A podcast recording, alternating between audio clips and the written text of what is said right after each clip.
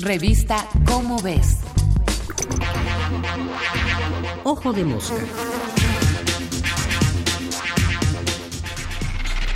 Ciencia, pensamiento mágico y salud. El pensamiento mágico es innato al ser humano. Ante un fenómeno que no comprendemos, nada más natural que imaginar entidades o designios ocultos que explican lo ocurrido con una lógica que nos permite darle sentido.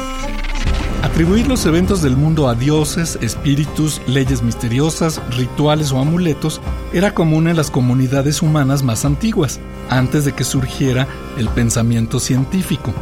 El pensamiento mágico es también parte de nuestra biología. El cerebro humano, como el de muchísimos animales, tiene una enorme tendencia a establecer relaciones entre dos eventos que se suceden en el tiempo.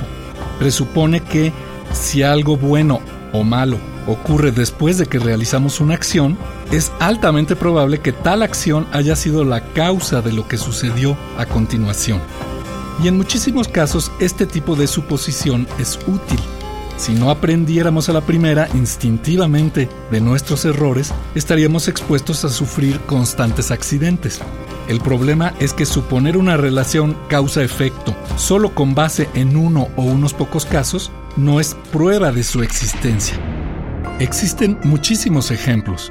La persona que obtiene un premio en la lotería con un cierto número y luego continúa comprando siempre el mismo pensando que eso aumenta sus probabilidades de acertar de nuevo.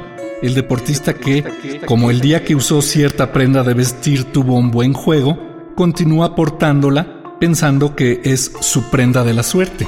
El pensamiento mágico forma también parte indisoluble de las tradiciones y creencias de las naciones.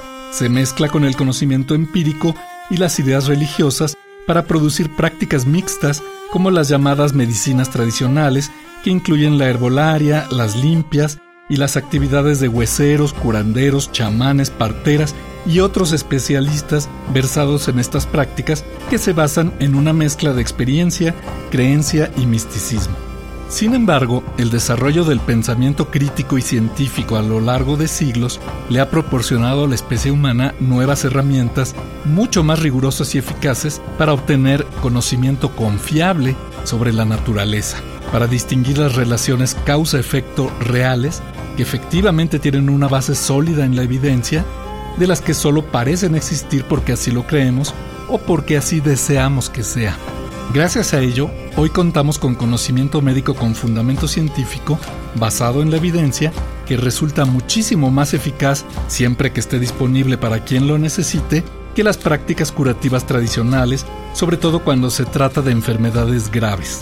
Por ello, es obligación ética de todo gobierno proporcionar a sus ciudadanos una atención médica basada en el conocimiento científico más actualizado. Algo menos que eso, por tradicional que sea, sería estafar al pueblo al que todo gobierno debe servir. En pleno siglo XXI, las decisiones de los gobiernos deben estar basadas en ciencia, no en pensamiento mágico. Soy Martín Bonfiel Olivera y nos vemos el mes que entra en la revista Cómo ves con otro Ojo de Mosca. Ojo de Mosca. Una producción de la Dirección General de Divulgación de la Ciencia.